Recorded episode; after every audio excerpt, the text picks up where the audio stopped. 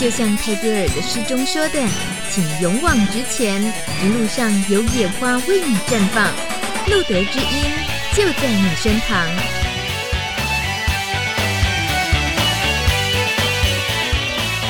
欢迎收听《路德之音》，二零一九年四月九号第两百八十七集播出，我是大米。这个算一算呢，节目竟然已经快要满九岁了。一路走来，播出的形式有很多不同阶段的演变。像今年节目 Live 直播从原本的礼拜日晚上九点改到八点播出，还有就是每个月前两周是大米主持的路德知音，后两周呢是有团主持的其他倡议主题的内容都很精彩，欢迎大家锁定 Plus Radio p a s i t y 电台。就算你不是习惯能够透过留言板跟我们打招呼，但我也知道你们都在，因为常常私底下会遇到新朋友的时候，就会告诉我，原来啊很多人都是。默默的听着，默默的陪伴着，九年了耶！台湾的艾滋社群照护还有倡议，越看其实呢，感觉到有越来越成熟趋势，这也成为海峡对岸中国 NGO 团体想要学习取经的对象。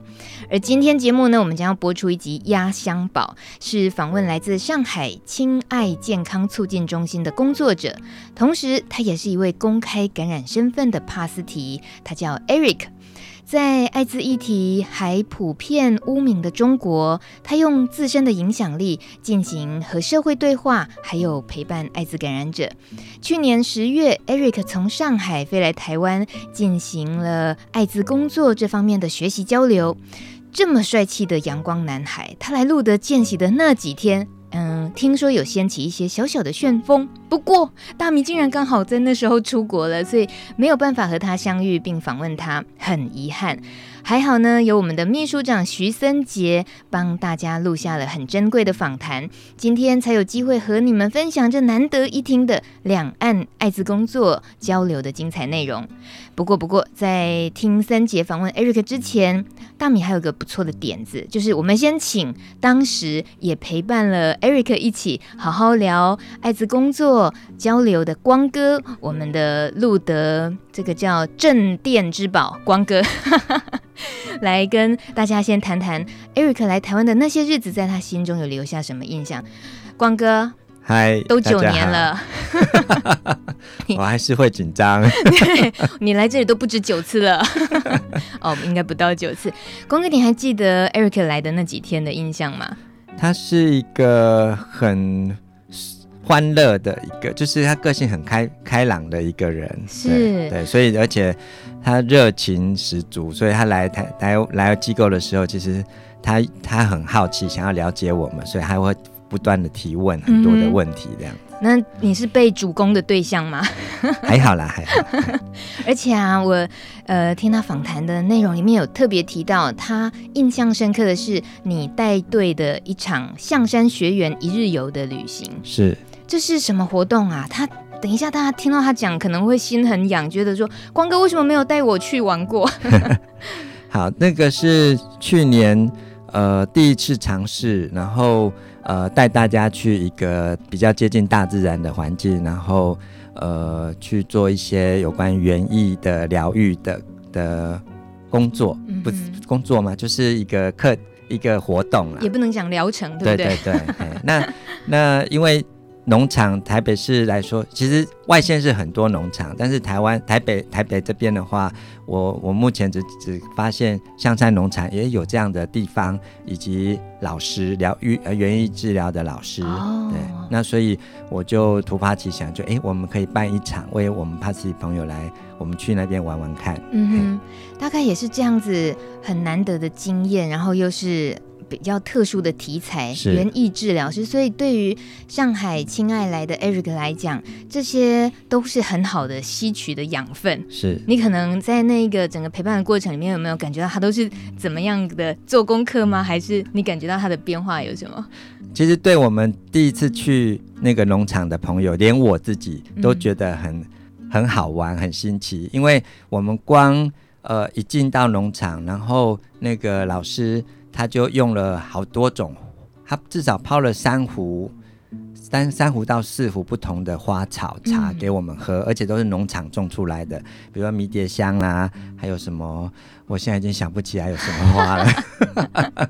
后来还会有机会要办这类似的行程。我今年还会想再跟老师合作一次看看。嗯，对，那所以时间还。预计可能会在十月吧，一样是在十月。真的、啊，嗯，那听起来也是还蛮久，就等于是一年才一次。计划中，对，是。我想 Eric 听到这里应该心很痒，会想说，那今年再飞一次，再来台湾好了。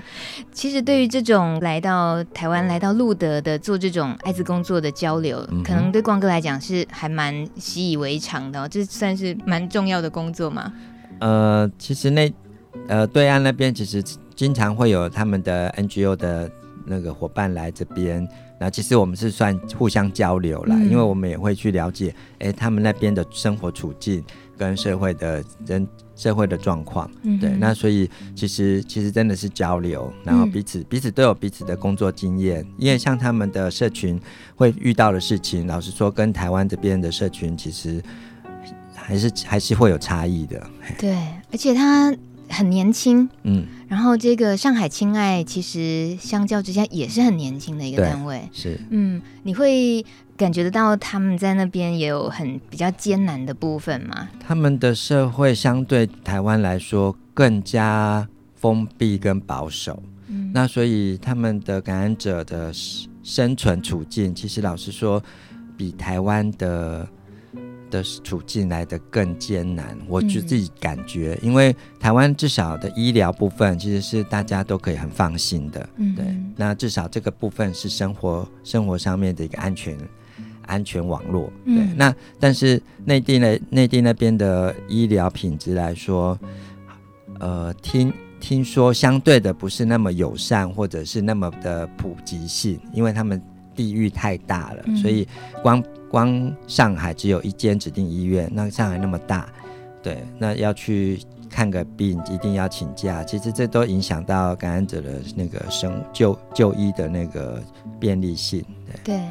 所以上海亲爱能够这样子成立，然后专属的服务艾滋社群，真的很不简单。对对，那尤其其实说到 Eric 自己，还是一个出柜的公开身份的感染者，嗯。这在 对，好吧，这么多我们令我们敬佩的，我们就好好来听他说说，跟我们聊聊，也让我们好好认识上海。接下来，我们就一起听当时路德协会秘书长许森杰帮我们访问了 Eric，让我们好好的认识上海亲爱健康促进中心有哪些服务。下次光哥，你知道到上海就知道该找谁了，对不对？对，一起来听节目吧。路德之音的朋友啊，大家好！我们今天要跟大家介绍一个从国外来的朋友，那是一位 Eric。Eric，你要不要跟我们介绍一下，你今天为什么会坐在这里？大家好，我叫 Eric，然后我来自上海，然后呢，呃，是有一个机缘，然后我可以来到台湾台北路德来进行一个见习，我有十五天的时间。然后之前是因为呃去了武汉，认识了路德的这个秘书长 Paul。然后呢，我们结识了，然后又非常有缘分，然后我们就有聊到是不是以后可以到台湾这边来学习，这样交流学习。然后正好这次有这个机会来到台湾。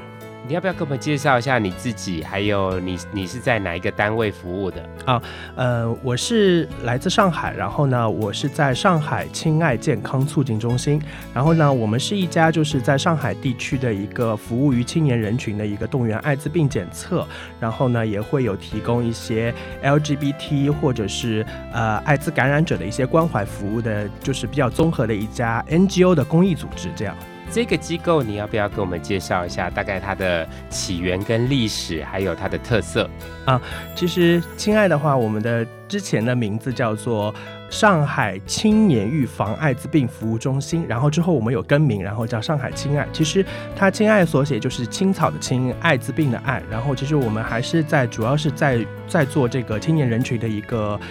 艾滋病的动员检测这样一个业务为起身的这样一个公益组织。那目前的话，我们现在这个机构还是有呃很多的，就是在上海地区，因为我们是民政注册过的嘛。然后上海地区的话，最主要还是比较大型的一个青年人群动员艾滋病检测的一家机构。然后大家如果说是想要做 HIV 检测的话，还是会想到上海青爱。对。你是什么样的机缘进到的这个机构，然后又是担任哪一部分的服务工作？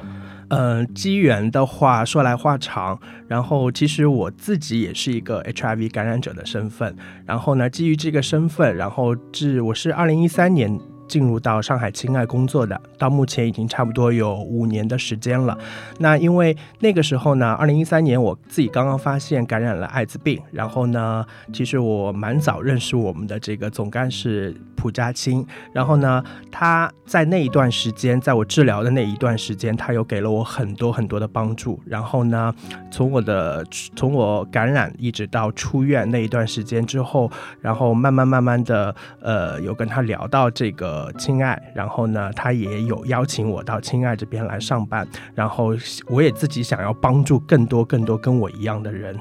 然后慢慢就结缘来到了亲爱，一做就做了五年这样子。那你这五年里面接触的也是不少的艾滋朋友，嗯，你要不要跟我们介绍一下在上海现在的艾滋病的治疗，还有你自己的服务里面，你接触的人群里面他们的需要，还有你们亲爱提供了哪一些符合他们的需要的一些服务？嗯，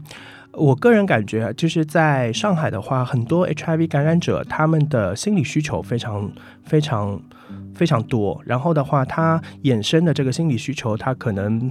的议题会比较多一点，有一些可能新发感染者，他比较担心的是他自己的寿命可以活多久。然后呢，有一些正在已经治疗了，可能治疗了两三年的这些感染者，他们觉得，呃，虽然说我现在身体是属于一个稳定的状态，但是我还是看不到我的未来。然后我不清楚我未来会不会可以生小孩，可不可以给父母养老送终，或者是他会觉得我就这样孤单一辈子吗？之后也不会有伴了吗？他会有这种种种顾虑，甚至于还有一些本身他发现的比较晚的艾滋病的患者，然后呢，他会觉得他在住院的这个期间，我是不是快要去世了？我是不是离死亡很近了？他会有这种想法，然后他会觉得我不想看到我的父母白发人送黑发人，我想要给他们养老送终。其实他们的议题还是蛮多的，但最主要的还是从心理层面来来去，就是说会觉得他心里的这个压力会比较大一点。主要是这一块了。那你在上海的时候，你都办了哪一些活动？然后比如说，可以真的让他们可以解决他们的问题，还是你会安定他们哪一部分的心神？那这些的服务又是哪一些？嗯，现在上海的话，我们的上海亲爱的目前我们有一个微信群，然后那个微信群里面呢，它差不多有大概呃两三百个人不到。一点的这样一个两百多个人的这样一个感染者，然后呢，我们会大家就是基本上这些人都是从青爱呃初筛初筛阳性之后，然后到疾控中心确诊，确诊了之后呢，然后他就呃由我这边来。服务他们，然后转到我们的这个亲爱的微信群，然后群里面的话，我们现在每一个月都会有办一次活动，但是这个活动的方式可能不一样，每一个月有可能是呃讲座，我们会邀请这个疾控中心的主任医师过来给我们来做一些可能关于感染者最新的药物的研发，或者是呃他目前正在治疗，然后呢生活上需要注意一些什么的注意事项，然后呢也有可能是他前期刚刚发现之后他。吃药之后会有很多的副作用，可能这个副作用具具体表现在哪一块儿，然后种种的问题，我们会把每一个大家采集到的一些需求，他们想要听到的这个话题的讲座，我们会邀请医生来过来做讲座。那还有一种就是比较偏娱乐方面的，我们可能会呃邀请他们进行聚餐，像我们每一年的这个中秋节啊，或者是端午节啊，我们都会邀请。感染者，要不然就是我们自己，因为我们办公室还蛮大的，我们会邀请他们到我们的这个活动室这边来进行一些自己手动包水饺啊，或者是自己来做饭啊，然后类似于偏联谊的这样性质的一个聚餐的活动。还有可能就是我们大家都比较喜欢唱歌嘛，然后我们可能会去 KTV 唱 K，然后的话，呃，另外我们会组织一个。一日的短期游。短期游其实在上海的话，因为山比较少，然后我们可能会邀请他们去周边的一些古镇，比方说乌镇啊，或者是呃青浦的一些古镇去进行一日游的活动。然后还有就是，可能到了一年四季，我们会在每一三个月办一次，就是出去郊游的活动。这个时候我们会住在外面，我们会有两天一夜或者是三天两夜的这样一个活动。然后，呃，基本上。我是觉得大家的需求不一样，然后呢，现在我感觉就是大家办娱乐性的活动，然后大家还蛮想要联谊的，对联谊这一块是非常感兴趣的。然后呢，呃，就是对讲座这一块呢，大家可能是真正有自己想要听的话题，他会来参与这样子。基本上我们的活动形式就是分这一些。那你这一次来这十五天里面，你也接触了我们的同才服务，嗯，也看了我们的社区照顾，嗯，那也呃看了我们整个路德的，不管是在朝露农场，嗯，还有我们平常的同才陪伴，嗯，那你特别注意到哪一些？还有你也体验过了哪一些东西？嗯、呃，我来的时候给我印象比较深刻的是，我有去到台中的这个朝露农场，然后有住了一晚上。然后有感受跟他们一起摘柿子，然后有一起就是干活包装柿子，然后这些柿子是他们我们一起包装完，然后听说是要卖出去嘛，是可以或者是送人是吧？然后的话，我们还有就是呃在那边自己做饭，我记得那个农场里面有一个很大的一个厨房，然后大家一起做饭，然后虽然说人不是很多，但是那个两天一夜给我印象很深的是。那些大哥，他们看起来年龄都还蛮大。那些大哥，然后他们都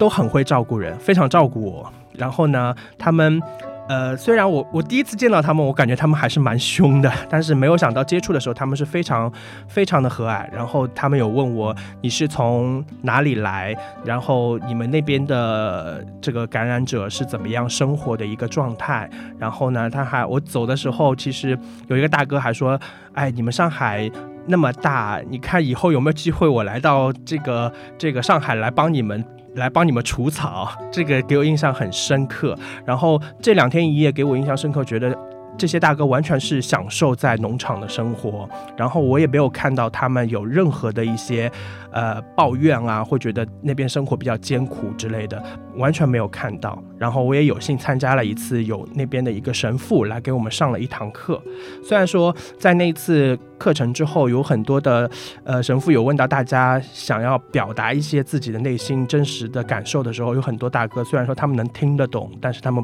他们可能不会讲，我也能够感受到他们内心的想法，确实是那一次的课程给他们也是带来了很多的一些内心的感受，一些冲击，我是有这种感觉的。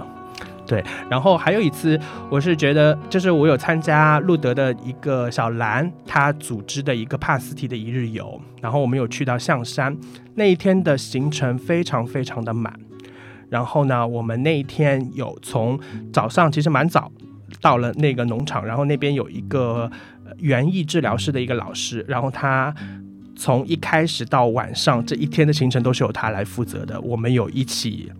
采那个蝶豆花，然后有采艾草，然后我们把这些花草采在一起来自己去泡茶喝，然后之后我们有呃自己来玩游戏，可能就是我没有玩过那个游戏，这一老师给我们鸡蛋，让我们自己去找材料，十分钟内包，包完之后他说那个鸡蛋他要从上往下摔，看谁的这个。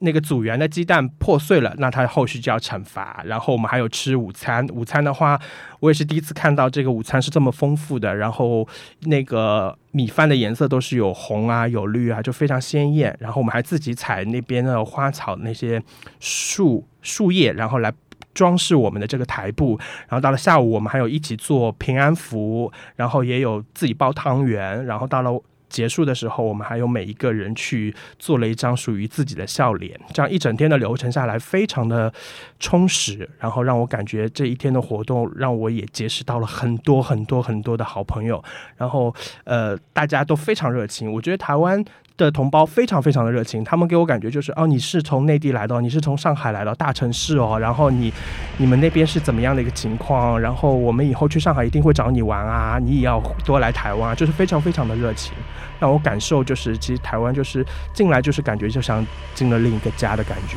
就是对。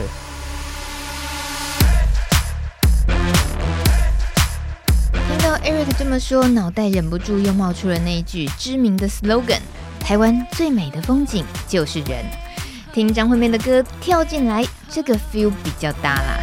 为何没人让我知道这有怕？要等我发现它，我心里面的话才告诉自己，我像跳蚤没有装，起雾在每个窗，让所有人都当我跳舞着在放，来一起跟我放，让所有人都放，请 DJ 继续放放放到天亮，自然不勉强，洒水当面霜，就跟我一起跳进来，Let's do it，跳，就跟我一起跳，像心脏一起跳，往音乐里面跳进来，Let's do it，跳，就跟我一起跳，像心脏一起跳，往音乐里面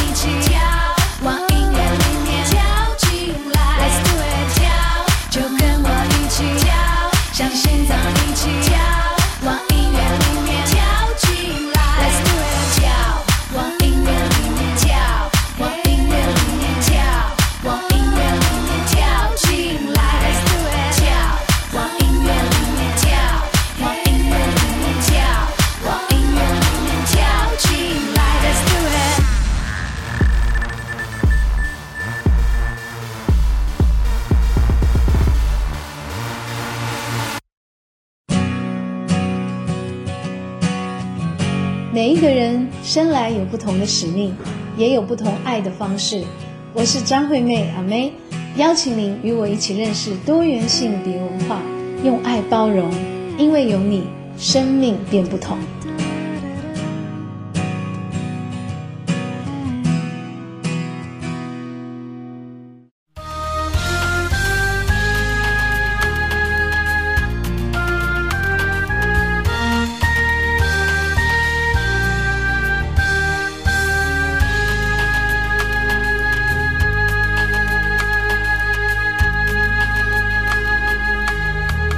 收听的是 Plus Radio，每个礼拜二晚上八点到九点的路德之音。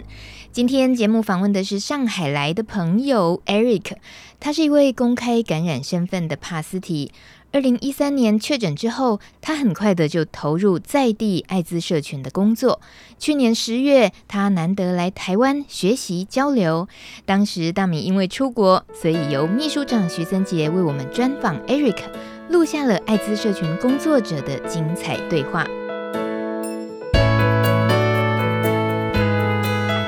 那你接触了那一群呃，你比如说山上的一些大哥，嗯、还有你在象山学园里面一天的体验，嗯，还有在露德这十五天，你觉得台湾的艾滋的感染社群跟中国大陆的啊、呃、感染社群有没有什么不一样，或者是你印象深刻的？嗯，我印象深刻，非常深刻，是我这边十五天呢，有跟很多的路德的社工、社工的同伴嘛，一起有聊天，然后呢，我们有有互相交流经验。那给我感觉最深的是，呃，其实台湾的感染者有很很大一部分是因为是药瘾感染的，然后他们可能有海洛因，而且有很多一部有很大一部分的人群感染者，他其实并不属于是男男同性恋。那在内地，我这边负责的感染者基本上，呃，都是以男男同性恋为主。然后呢，这边的感染者给我感觉他们的需求是比较多的，然后有很多可能是他经济方面是比较缺乏，然后他有可能是呃无家可归的，然后他可能是流浪街头的，然后他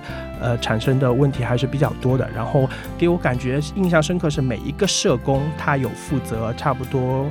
跟他们聊到是十五还二十个的一个一个负责的一个个案，他们会持续的跟踪跟踪跟踪。我原来印象当中就是觉得这个个案他是真正的是呃有有很困难的议题了，他需要我们去帮助了，我才会去不断的跟踪他，然后直到他恢复到正常的人生轨道当中，我就会把这个个案给关了。但是这边的社工跟我说，其实他只要是活着的一天，他的个案永远都不会结束，我们一直都会跟，但是只是说他的呃恢复到。这个正常轨道上，他只是帮他做一个关档这样子，这是我学到的一些。然后呢，他呃这边的这个社工同伴有跟我聊很多他们的社工的一个操作的一个具体的流程，包括你可能一开始先要做评估，然后评估完了之后呢，然后看他的需求，然后呢，我记得印象最深的就是他跟我说，社工跟这个服务对象在聊的时候，你不要去跟他聊，给他任何的建议，你要陪伴他一起去想这个建议，一起去看有什么办法可以去解决，而不是一味的给到他建议，这样就会让他也会有脑部的思想跟你一起来做这一件事情，这是我印象很深的。然后我之前在上海，我都会给到一些建议，可能你后续应该怎么样怎么样怎么样，就是反正就是我觉得我学到的收获还是比较多的。所以好像是你在上海的时候比较像是同才服务，嗯，然后你就像我们的光哥或小兰，对哈，举办活动，对。可是你这次来的时候，好像也是特别看到了我们的社区照顾的个案管理，嗯，然后你自己好像也期许在呃中国大陆的时候回到上海，可以把呃在个案服务上面可以呃更多的精进，嗯。可是现在有一个问题是我好像发觉你是一个人在做感染者的服务，嗯，听说你也想要进修。嗯，那你也看到了上海，其实，在比如说，你好像有提到一个案例，是在那个什么啊，他是一个游民啊，啊，然后你们一起去好像众筹，对，好像跟我们这边的服务模式不一样，你要不要说说这一段？嗯、哦，是这样的，这个服务对象其实是在两年之前，然后他有通过电台的主持人联系到我们，当时他其实是非常。嗯，怎么说？他的情况非常糟，因为他当时是感染了梅毒加艾滋，然后呢，呃，因为他自己有知道自己是感染艾滋的，但是呢，梅毒他没有想到，只是他觉得自己身上有发很多的皮疹，然后那个皮疹每天他都会变严重，然后呢，他呃父母也不在了，然后他就是靠着这个每天在我们人民广场，上海人民广场的一个一个类似于一个地下街那边去流浪，然后呢，他每天就吃那些。就吃剩下别人吃剩下的那些食物来维生，然后他没有金钱，然后呃找到我们的时候呢，其实他整个状况是非常糟糕的。然后呢，我有带他去了上海的这个定点医院去帮他看医，然后陪伴他，然后基本上因为他当时也没有钱嘛，然后我们就想着当时是众筹帮他筹来这个钱，让他先暂时度过这个难关，基本上就是差不多有两到三个月的时间。他有慢慢慢慢变恢复，然后也进行了这个艾滋病的抗病毒治疗，梅毒也有在治疗。然后呢，差不多两三个月之后后呢，他身体就慢慢慢慢恢复了。然后恢复了之后呢，他也非常非常的有求生欲望。然后他自己去找了工作，虽然他没有什么文凭，然后他自己去找了工作，然后他做了保安，就是呃，在可能一个大楼面前做，就是专门。就是有一个保安亭嘛，我们叫他自己去做这个保安的工作，然后每个月其实他现在，据我了解，他现在每个月的收入也有差不多人民币四千多块，然后这样的话他是完全可以自己养活自己了。然后他现在每一到过节的时候，他都会给我发一条短信，他会说：“呃，俊哥，我现在已经很好了，然后现在谢谢你当初的帮助。”其实。他是我这几年来服务的比较印象深刻的一个个案，也是我觉得他现在生活的很好，能够让我觉得我真的有有帮到他这样子。好，所以在艾滋的照顾需求里面，他可能有基本的需求，他也有休闲，想要找朋友，想要找爱人，嗯，想要有家人支持，还有社会接纳，嗯，你要不要跟我们分享一下，在上海的艾滋的社会接纳，或是他在医疗上面，嗯。啊、呃，比如说我们有一个台湾人到上海去的时候，嗯，那他可能会面临到可能哪些问题，他可以怎么运用亲爱，可以啊、呃、来得到协助。嗯，如果说他是已经有感染，是他已经感染的状况吗？他现在已经有在治疗，还是说没有治疗？哎，都可以，你可以把它分两边。Okay. OK，他如果说他已经刚刚发现，然后呢，他或者是他。刚刚来到上海就发现了，那么他就是可能上海的话，因为这边他治疗，因为我国家我们上海有治那个四免一关怀嘛，然后这个四免一关怀的话，如果说他要在上海免费用药的话，他可能需要就是有一个治疗证啊，就是那个居住证，上海他必须要有一个居住证，然后你有了这个居住证的话，他就可以给你进入到免费治疗的这个流流程，但是可能台湾同胞在上海要进行免费治疗，可能还需要在。哪里需要有一个备案的？这具体的情况可能还是我可能要到那个具体的政策上面去搜一搜。那如果说他已经是在台湾已经在有治疗了，然后。突然间去到上海工作，然后他需要就是长期的，因为这个药物不能停嘛，他需要长期服药的话，那么就要评估当地的就是上海的这个医生可能需要评估他现在在服用的是哪一种药物，然后上海这边的话是不是有这个药物提供，然后的话，因为能够如果说他打算长期以后在上海拿药的话，必须要跟他在台湾现在目前治疗的药物是一致的，如果不一致的话，就要变成换药，这个是比较麻烦的，主要的还是要通过上海这边的医生来治疗，就是评。估，那如果说他一定要就是进行这个免费治疗的话，必须要有一个居住证，这个居住证可能需要他去办理。但是如果说他没有办理的话，可能在上海他就需要用到自费吃药了。那也有可能就是医生会跟他说，你要不要考虑再回到台湾，每三个月来拿一次药，这样子一个流程。上海是一个游行的大都市，很多人会去上海旅游。嗯，然后好像中国大陆也没有禁止感染者入境。嗯，好，所以假设我们有一个台湾人或是外地人去到上海，他的药物呃丢掉了，嗯，啊，就是他临时药物找不到，而且他也没有居住证。嗯，那他要怎么办呢？怎么样取得药物，或是找谁可以赶快不要让治疗有中断？嗯，这样的话，如果说他是有这样一个情况，要看他就是这个药，他需要。可能他，呃，只需要戒一顿的药，然后或者是他需要戒一个礼拜，甚至于一个月的药。那具体要看他的到底有有这个中间断了这个药大概的期限是多久，然后他可以联系我们，他可以联系上海亲爱。然后我这边的话，可能接到了这个他的这个需求的帮助之后，我会帮他转接到可能定点的这个医院，然后看医院这边是不是可以，看医生这边是不是可以提供给他这个药物，然后帮到他。然后呃，我我想我会用我自己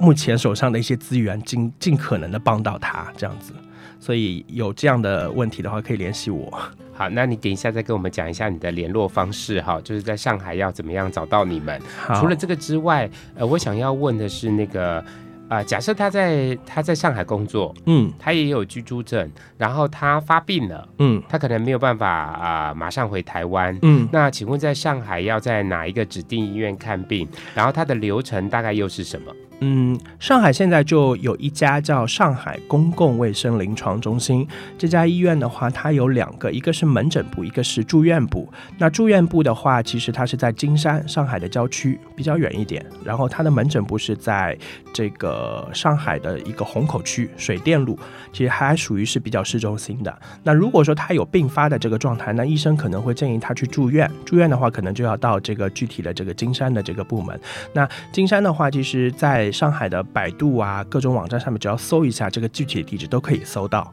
然后的话，目前上海就是这唯一一家。如果他有这个并发症，晚期的并发症，他可能建议他还是要到这家医院去治疗。对，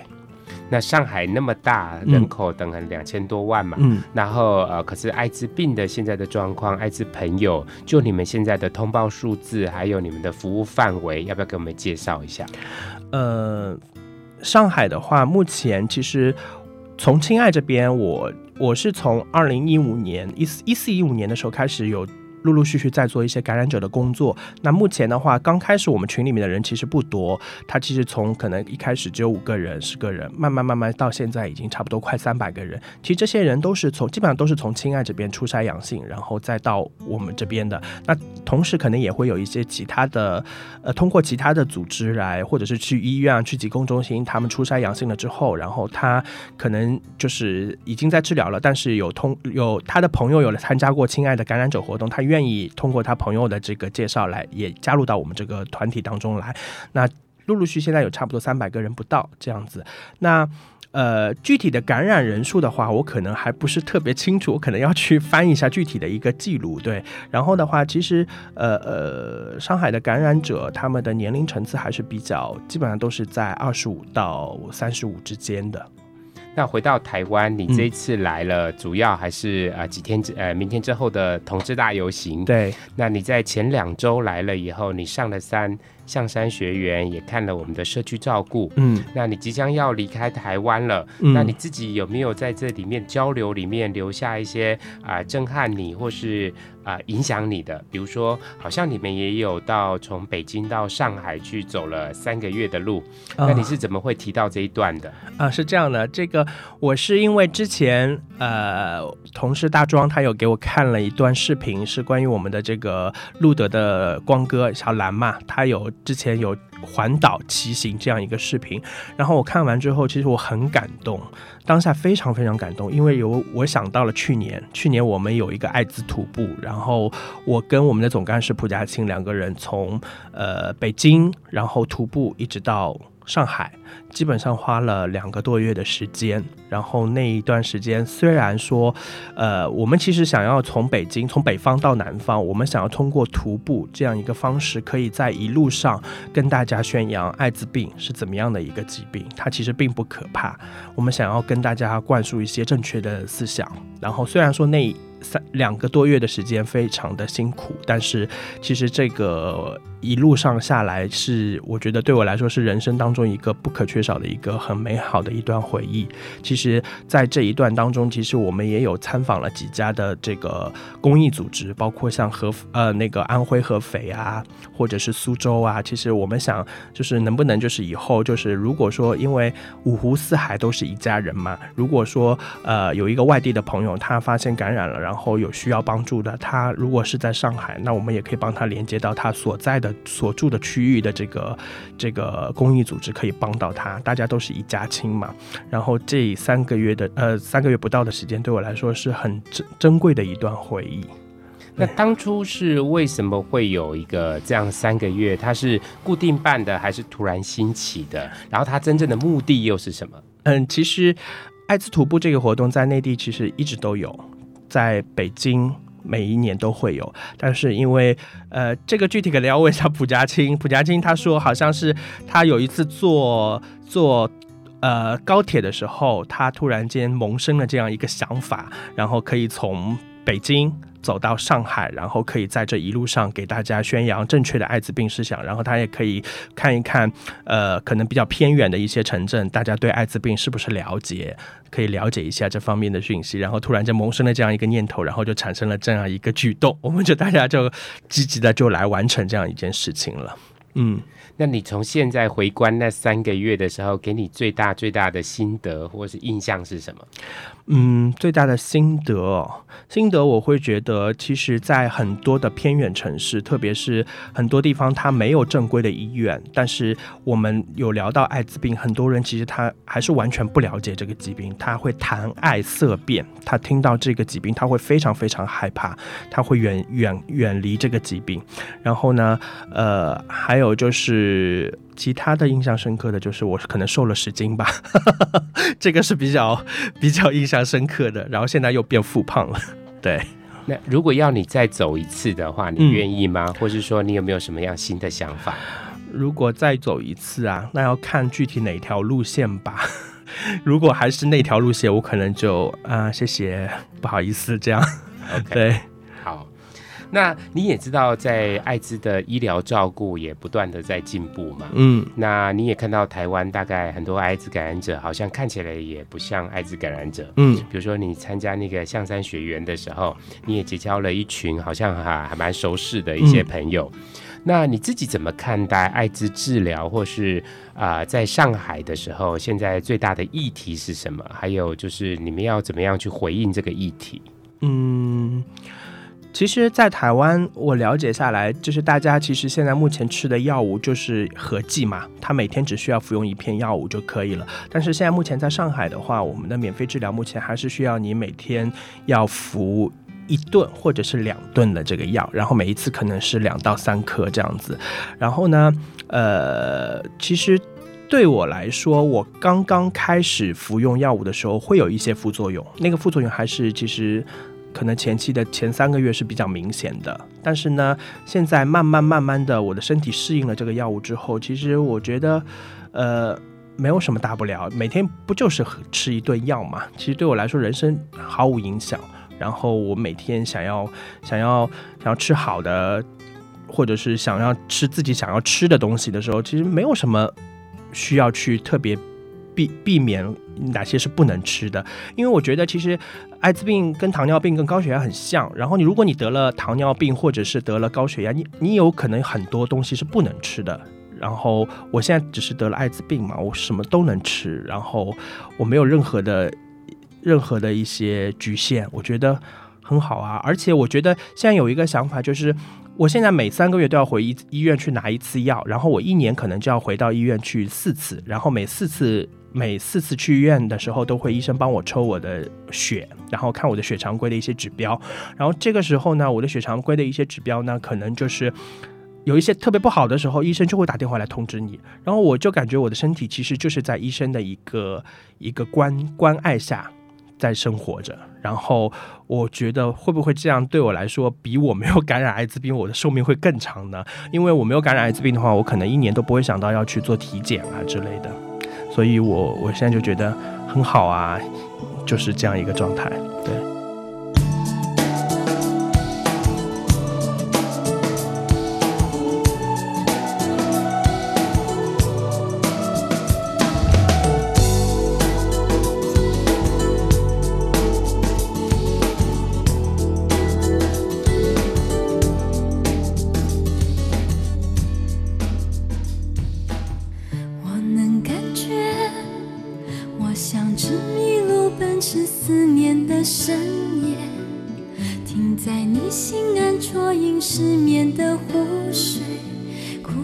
想你习惯不睡。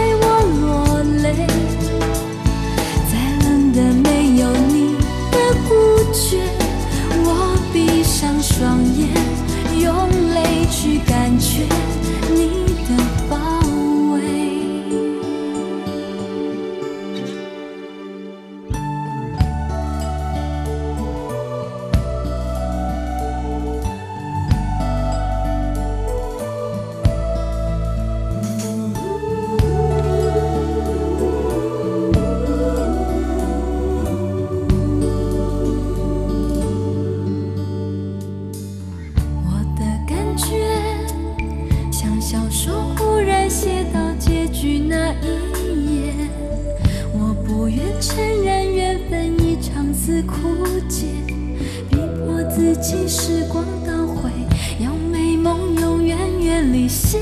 碎。我抱着你我吻着你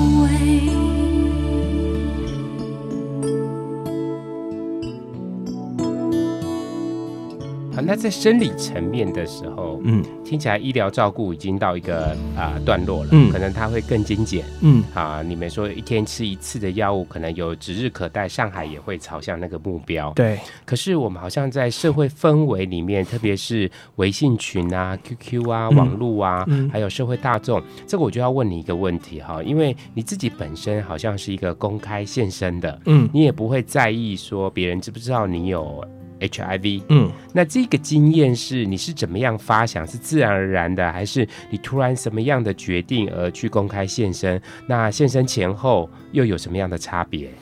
嗯，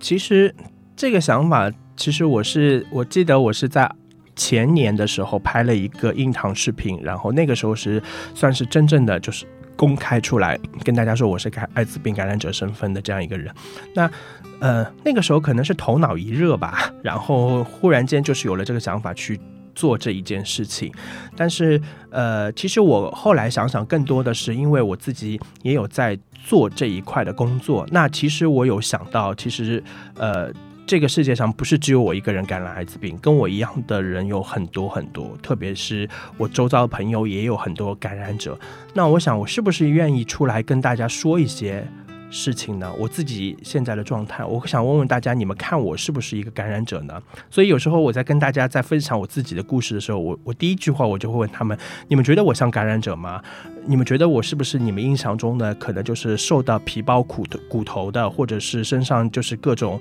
各种各种很很可怕的一些症状出来的人？他们都会回答我：不是啊，你就是一个路人啊，你就是一个还蛮帅的一个路人啊。然后我我会觉得。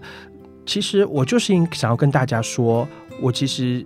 我不就是得了一个艾滋病吗？是人是是一个人，他会吃五谷杂粮，他都会生病。那我得了这个疾病，其实并没有什么。然后我想要跟常人是一样的生活，然后我现在也可以生小孩，我以后也可以结婚，我有我的人生的理想，呃，人生的这个远大的理想，我也可以去实现。我觉得我没有跟其他人有任何的差别，所以我就想要站出来去跟大家说这一件事情。我希望大家可以跟我一样，然后不要不要不要因为这个疾病给他们带来的一些。一些一些负能量，让他们对人生失去了希望，或者是对自己的父母啊，或是对自己的伴侣这一块有任何的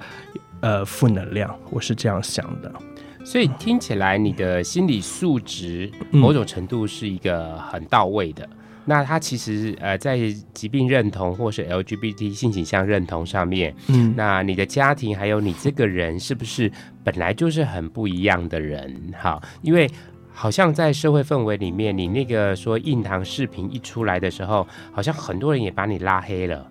好，然后你那个东西好像对你会不会有影响？好像是一个人的自我认同、疾病认同一定要很稳，他才能继续这么走，要不然好像是受到了社群的攻击，嗯，啊，或者说啊可能会影响到是呃朋友圈，甚至于家人也可能会栽进去了。嗯，那这一段你要不要说一说？嗯，其实，嗯、呃，我出来录这个印堂视频的那一段日子，其实还是蛮痛苦的，因为其实有不少的周遭的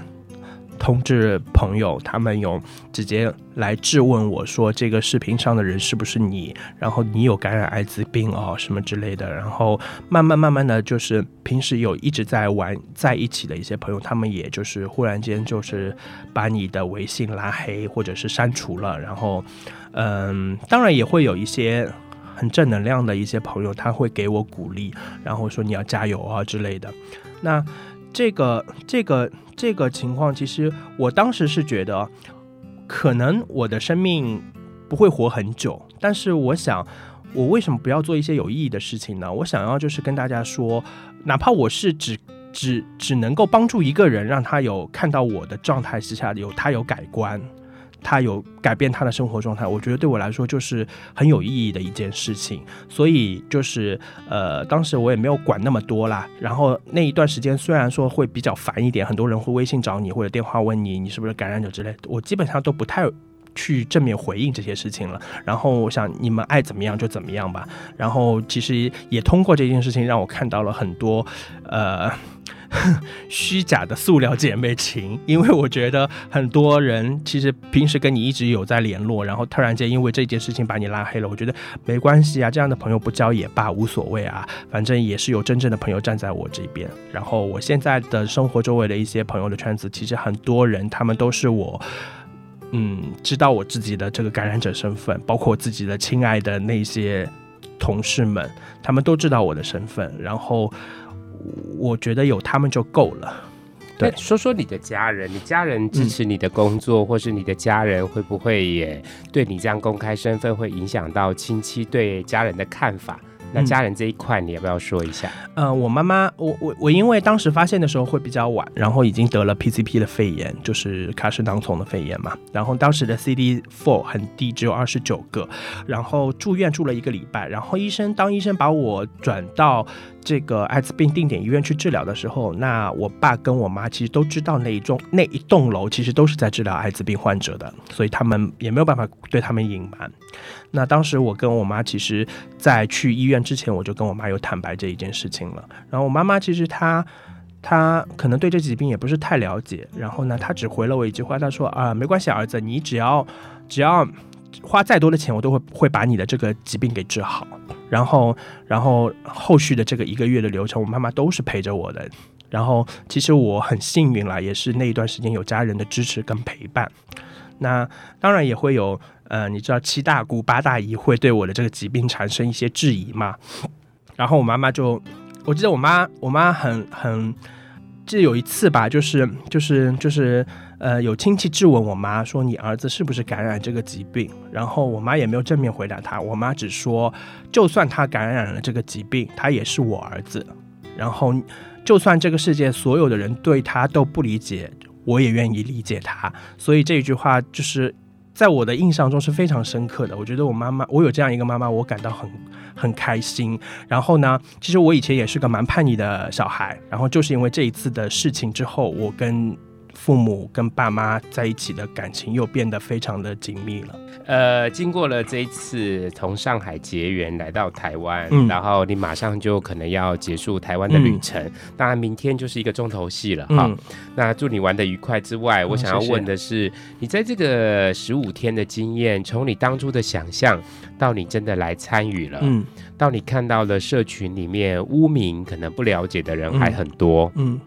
那我想要问你的是，那你要走了，你有呃要带什么样的东西回去，或是你觉得在这样宝贵的经验里面，有没有什么样的想法？最后想说的？嗯，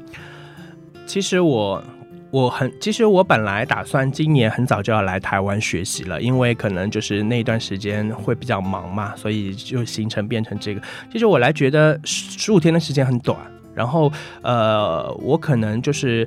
呃，学到的东西没有非常非常的精进，但是我有学到路德在个案管理的这一块的这个流程当中是非常细腻的，给我感觉。然后，呃，不管是这里的社工的专业知识，或者是他们的对对服务对象的一套服务的一套流程，都是非常完善的。然后呢，呃，包括这边的每一个社工，他们可能都是。很具备一些心理咨询师的一些资质的。那像在上海就不一样，他可能如果说他需要心理咨询的帮助，可能我们要请专业的心理咨询师给到他帮助。那社工只是只是做他社工的那一块的部分。那呃，让我感觉到这个十五天，我其实。很舍不得啦，我觉得其实还是有很多东西还想要更精进的去学。那如果以后有机会的话，还是希望可以有时间再来拜访机构，然后可以再学到一些东西。那明天其实是同志游行，然后我是第一次参加同就台湾的同志游行，然后其实还是很期待的。我也是希望可以。感受一下这里的氛围，然后看一下这里的，就是台湾嘛，给我感觉就是非常的，呃，可以自由言论的一个地方。我想说什么，我想干什么都可以。然后我希望就是最后一天可以好好的享受这里的所有的一些，就是人文啊、氛围啊、同志游行当中的，对。OK，谢谢你接受我们的访问。嗯，那也祝福 Eric 未来的工作，还有身体，还有家里都很平安。好，谢谢，拜拜，拜拜。谢谢 Eric 和森杰这么棒的分享。关心艾滋议题是不分国界、不分你我的，而且展开越多的对话，越了解彼此，才能够更拉近距离，陪伴彼此。最近路德举办的艾滋感染者社会对话平台里面的内容越来越精彩了。大米想趁机会分享一篇伙伴杨心如他采访的内容，提到对话平台当中有一位感染年资已经十七年的胡须张，这是他的绰号，很可爱，叫。呃，胡须脏脏的胡须，胡须脏。他经历了十几年前社会大众对艾滋资讯比现在更不足的时期。当时许多的人在知道自己感染艾滋之后，都因为缺乏正确资讯的管道而感到相当恐慌。虽然现在已经有了许多正确资讯的管道了，但是社会大众对艾滋感染者，也就是帕斯提的污名还是存在的。胡须章他就希望能够透过社会对话平台，让大家没有负担的，想要问什么都可以问，甚至在这里也可以当做聊八卦的地方，来拉近帕斯提和社会大众之间的距离。其实啊，他很可爱，他用身上的赘肉来形容艾滋。他说，就像人们对于什么样的身材才好看这个观点都不一样啊，大家对于艾滋的认知也都不一样。而他也说，虽然一开始很嫌弃自己身上的赘肉，但是后来觉得他们在身上好像也没差，甚至这些脂肪还有保护和保暖的作用。而他说，因为帕斯提的身份，还有定期的数值检查，当身体有状况的时候，他会比一般人更容易察觉，也因此比较了解应该怎么照顾自己的身体。胡旭章还分享影集《丝绒电锯》当中一段台词：“你要相信自己，才能面对恐惧和已知的困境。”这是他最近很爱的影集。喜欢看影集的他呢，说这是最近很有共鸣的一句台词。剧中的画家在他艺术生涯中遇到瓶颈，但是却缺乏创新的勇气，所以呢，他的经纪人就用这句话鼓励他，要相信自己，才能面对恐惧和已知的困境。在遭遇困境的时候，人们往往会为自己设下一座高墙，而能不能跨越这座高墙，就得看你设下高墙的自己是怎么想的。如果都不相信自己了，那还有谁会相信你呢？在帕斯提身份的心境调试上，胡须张他从最一开始的压抑和否定，开始思考如何面对生活，一直到最近几年，渐渐的对自己所在乎的东西有更明确的方向了。而这段历程的前提就是要相信自己。在整个访谈的过程当中，胡须张分享了属于他自己的一套耍废哲学。大多数的人讲到耍废的时候呢，常常把耍废定义的比较负面，觉得耍废是很浪费时间又没有意义的。可是对胡须张来说，耍废呢是他保留给自己的时间，让他能够更认识自己，学习和自己独处。以前呢，他常常把大部分时间都留给朋友。后来他发现哦，耍废可以让他体验到自己能量还剩下多少的时间，同时能够轻松地做自己想做的事情。这样子从容有品质的生活风格，就可以让他即使在很忙的工作当中，也有机会沉淀自己。由此也可见，他那么愿意在透过社会对话平台分享自己最真实的一面。在这里，大家一起交心吧！欢迎所有正在听节目的你，不管你来自哪里，都可以透过这个社会对话平台串起彼此互相了解的心。谢谢你收听今天的路德知音，我们下次见喽，拜拜。记忆中的小脚丫，肉嘟嘟的小嘴巴，一生把爱交给他，只为那一声爸妈。时间都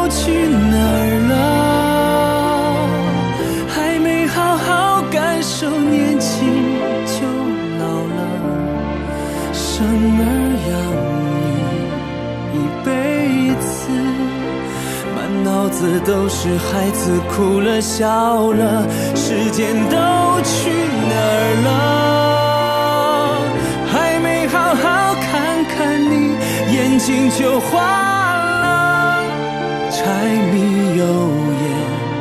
半辈子，转眼就只剩下。满脸的皱